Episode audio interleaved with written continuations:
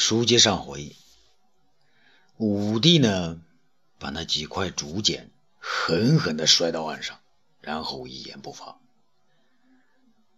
登基已达十四载，年纪呢，正是而立之年的汉武帝刘彻，此刻心里翻起了海一般的波澜。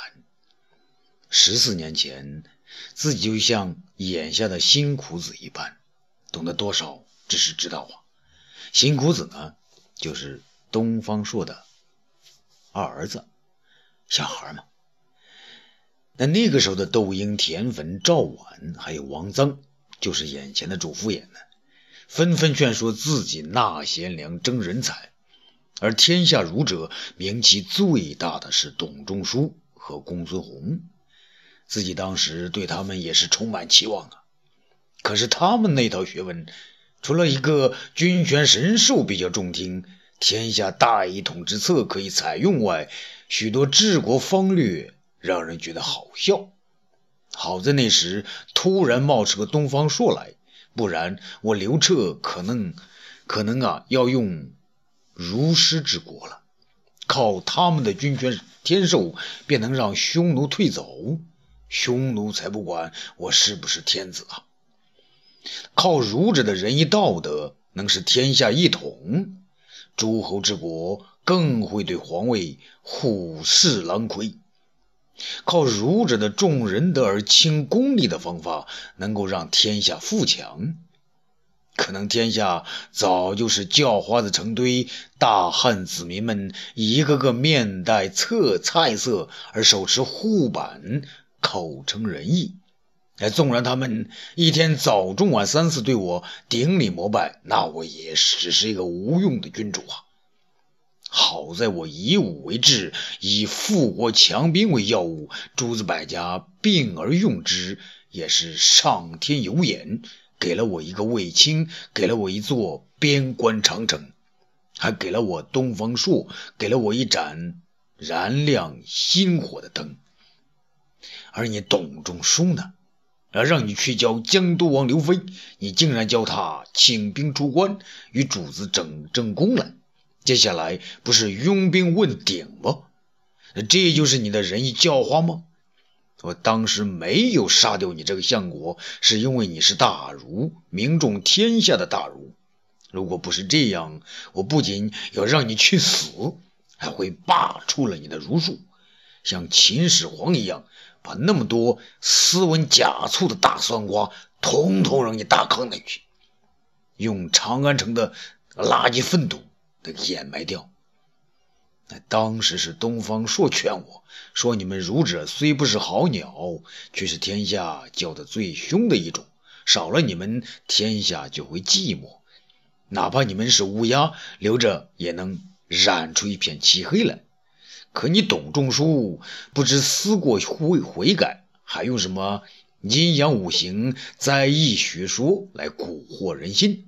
说什么大火是天意所致，是朕用人不当，让我杀身边的贵气封侯者，你让朕杀了卫青，天下所有儒者的头摆在一起，也没有卫青的一个拳头重。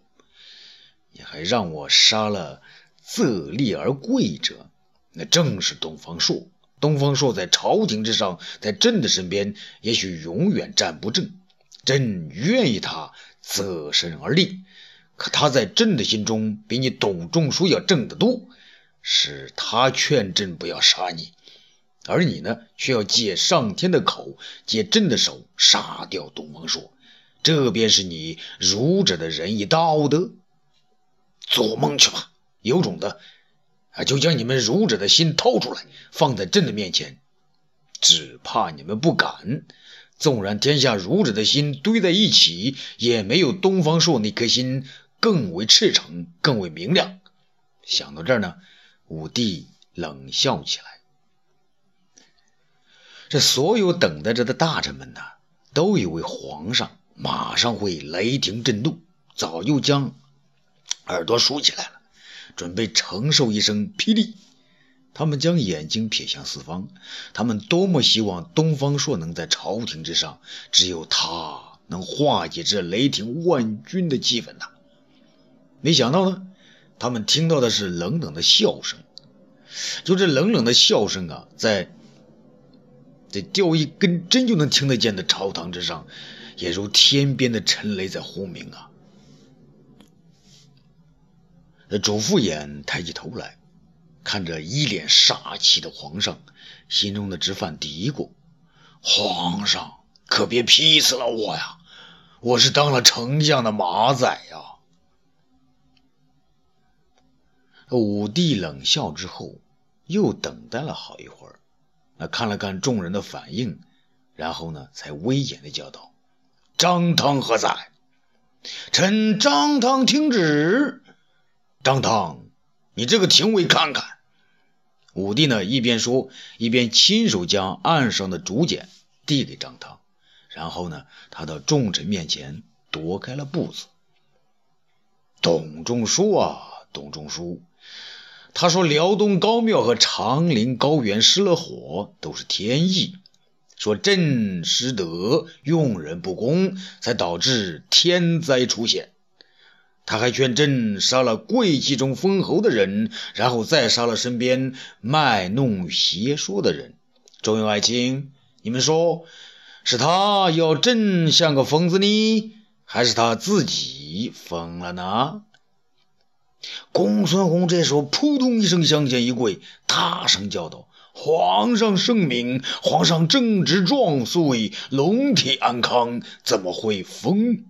以臣公孙弘所知，臣师董仲舒年近七十，终日疯疯癫癫，疯话连篇。他写的那些《公羊春秋》，连我这做学生的都看不下去，怎能将他弄来蛊惑皇上呢？他别人都看得出啊，这公孙弘一面是拍皇上的马屁，同时呢，也是为董仲舒开脱。可主父偃听了这话，却是异常的刺耳。好你个变色龙，你把我这马仔给卖了！董仲舒满嘴的疯话，那你要我去听做什么？难道我主父偃也是疯子？皇上会这么看吗？啊，是的，如果皇上认为董仲舒是疯子，那我主父偃至少也是疯子和傻子。想到这儿呢，主父偃呢也扑通一声跪下了。皇上。臣敢以头上之和脑袋担保，董仲舒没疯啊！他清醒得很。他对别人说：“他三年不窥后园的园子，是因为他的厕所就在大园子里。”臣最近先后五次听他讲学，他都是才思敏捷，应对如流。这块竹简是他故意放在案子上，让臣交给皇上的。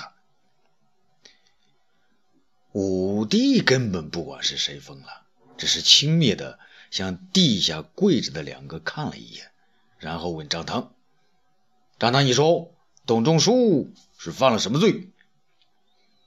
张汤呢，早已将那几块竹简呢研究了个透透彻彻，听皇上再问呢，便跪着回答：“皇上，臣以为董仲舒妄言宗庙福祸，是大不孝之罪。”明目张胆的攻击皇上失德是大不敬之罪，无端让皇上杀戮身边的功臣是诋毁僭越之罪。三罪之中，不论是哪一条，以我汉律都应处死。好，既然找死，朕就成全了他。主父偃，啊，臣在。这主父偃有些是不知所措。武帝呢，打量他一下，问道。你整天去董仲舒那儿打听事儿，并说董仲舒根本没疯，那你给朕说说，董仲舒为什么要冒着杀头之过写下这等犯上言语，还要让朕知道呢？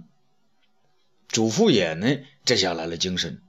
皇上，以臣之见，董仲舒这是一剪三雕啊！什么？一剪三雕，武帝惊了起来。是的，皇上。主父眼见皇上呢，露出惊奇之态，便得意忘形的说了起来，说的是唾沫飞溅。皇上，董仲舒以上天为幌子，要压皇上遵从天意，实际上要达到他的三大目的，也就是臣所说的三雕。这第一条便是显示他董仲舒对其雇主江都王刘飞还在效忠。那刘飞要统帅兵马与魏大将军争功，而董仲舒要您杀了卫青，岂不是还要用刘飞为帅？第二条，董仲舒他射向东方朔，其实孔子之时还拜老子为师呢。你董仲舒就拜东方朔为师，也没什么了不起。可他以为是。东方朔挡住了他的路，是东方朔没让皇上罢黜百家，独尊儒术。如果皇上听从天命，杀了东方朔，他这位大儒就能实现罢黜百家之志。这第三雕嘛？主父偃呢？看了公孙弘一眼，说道：“第三雕射向丞相。”众人都惊呆了。这丞相是董仲舒的徒弟呀，啊，跟他有什么关系啊？武帝呢也觉得有些蹊跷，便问道：“射向丞相啊，有何用意啊？”主父偃呢侃侃而谈：“皇上，臣到董仲舒园中求学，实是公孙丞相的旨意。其实臣心里明白，皇上也让我留心长安大儒的要人的动向。”公孙弘身为丞相，安顿了师傅而不伺候师傅，说明他们已是不和。臣若能从中得知一二的奥秘，回来告诉皇上，岂不是好事？那董仲舒在与臣谈话之中，多次说：“辅主之臣不能匡正皇上，才使圣主失德，天地失和，天下再生。”而他冒死向皇上疏简献策，不仅是给皇上您出道难题，更是给他的学生公孙弘出了道难题。因为他曾说过，一代圣君是不会杀掉名流臣儒的。如果杀了他身边的宰辅大臣，就更难辞去其咎。这武帝仍然板着脸说。啊，他要朕杀了卫青和东方朔，就不怕朕杀了他吗？主父偃接着说：“皇上，其实董仲舒也知道你不会去杀魏大将军和东方大人，可他这样做是为什么呢？